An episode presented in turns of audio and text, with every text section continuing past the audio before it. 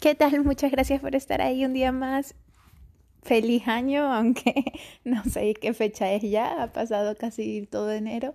Y bueno, mil disculpas por no haber aparecido antes, me tomé unas merecidas vacaciones. Em, me fui a casa, a Ecuador, y bueno, me he desconectado muchísimo, muchas cosas han cambiado en mi vida y, y nada, y venía no quería aparecer antes por aquí porque tenía que ordenar mucho mis ideas antes de poder seguir compartiendo cosas. Hoy quiero hablar sobre la serendipia. Ese hallazgo afortunado que aparece cuando no estás buscando algo. Y quiero hablar de ello también relacionado con, con las relaciones sentimentales, ¿no? Porque muchas personas están en relaciones de pareja por miedo a estar solas o mm, por presión social o por miles de razones que no son realmente amor, ¿no? Entonces, mi, lo que he estado reflexionando un montón de, de tiempo, ya casi un mes entero, es el hecho de, de por qué tenemos que estar en relaciones que que están ya establecidas, ¿no? ¿Quién, quién estableció es, el modelo de, de que cuando entras en una relación entonces es para siempre y todos tenemos que seguir por el mismo camino, ¿no? O sea, si estás con alguien, entonces es una relación sí o sí monógama, que luego, si va todo bien, se irán a vivir juntos y luego se casarán y luego tendrán hijos y, y vivirán felices para siempre o hasta que la muerte los separe.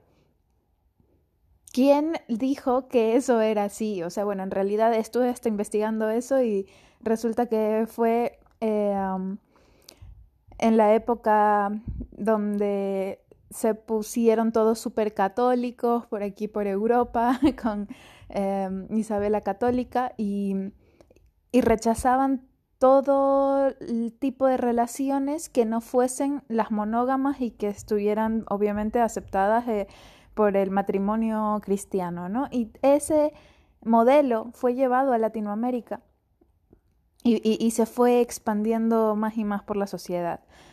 Pero en realidad hace muchísimos años em, las relaciones no eran necesariamente monógamas y mm, no quiero decir que estar en relaciones abiertas es lo mejor del mundo, nunca lo he intentado yo, pero sí me, me apetece que todo el mundo tenga, se, se tenga esa duda, ¿no? O sea, oye, ¿por qué estamos haciendo esto?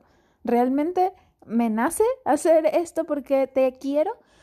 ¿O lo hago porque está establecido así en la sociedad y luego eh, tener atracción por otras personas fuera de la relación está mal visto y no puedo hacerlo?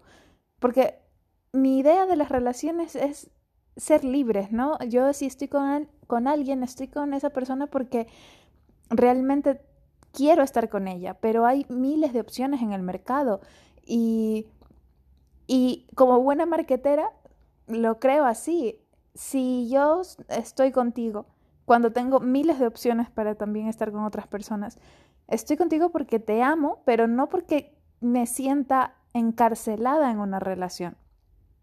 Entonces cuando empieza a haber ese, ese bichito, ¿no? De mm, estoy eh, eh, solo con esta persona porque así se estableció el contrato que ni siquiera se habló. Mm, empiezo a, a dudar, ¿no? Y a poner todo en duda. Con todo esto, lo que lo que quiero decir es que cuando uno está con alguien tiene que estar porque realmente le apetece, ¿no? Y que tiene que estar desde el amor y, y, el amor es libre y, y, no controla y no quiere encarcelar a nadie. Si una persona quiere estar contigo y con otras personas más, no significa que tampoco que no te quiera a ti lo suficiente, también. Es simplemente que los seres humanos no estamos configurados para siempre estar comiendo lo mismo desayuno, almuerzo y cena. o sea, eh, por muchísimos años. eventualmente puede llegar a ser aburrido si no construyes una relación desde donde se reinventan constantemente y donde están eh, creciendo juntos y también a nivel individual.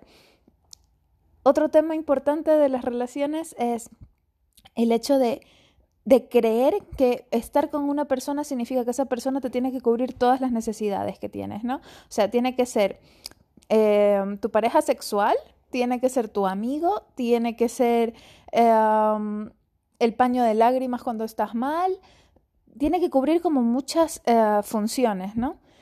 Y me parece que es súper demandante eso. O sea, mm, intentan la gente llenar los vacíos que tiene y va por la vida buscando a otras personas que, creyéndose medias naranjas y, y, creyendo que otra persona la va a completar, cuando no es así, tú estás completo o deberías por lo menos intentar ir a una relación completo y entendiendo que la otra persona no es la fuente de tu felicidad, tú eres la única fuente de tu felicidad y no puedes dejar esa responsabilidad en los brazos de otra persona porque no importa, todo el amor del mundo nunca va a ser lo, de otra persona hacia ti, nunca va a ser lo suficientemente grande como para cubrir el vacío que tú sientes si no te amas a ti mismo. Entonces, nada, simplemente eh, decir que, no, que reflexionen un poco, que hagan ese trabajo interior, que se hagan esas preguntas jodidas y, e incómodas, ¿no? De, estoy con esta persona, ¿por qué? ¿Porque siento presión social o, o tal? ¿O es porque realmente la quiero? ¿Y esta persona yo le estoy dejando realmente ser libre o es que estamos encarcelados aquí los dos? Eh, en, en, una relación que, que, nos, que básicamente es como tienes esposas, ¿no? Unas esposas ahí eh, que no te dejan realmente ser tú mismo.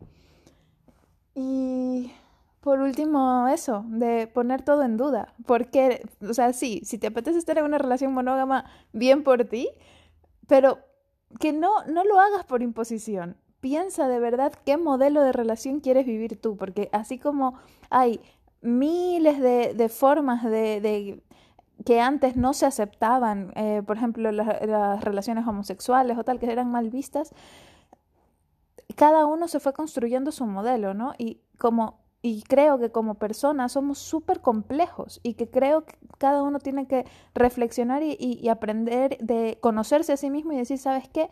Este es mi modelo, esto es lo que yo quiero y algún día aparecerá alguien que entienda tu mismo modelo y que quiera seguir, el, o sea, que, que los dos coincidan con esa misma forma de ver la vida y, y esa es la gran serendipia, ¿no?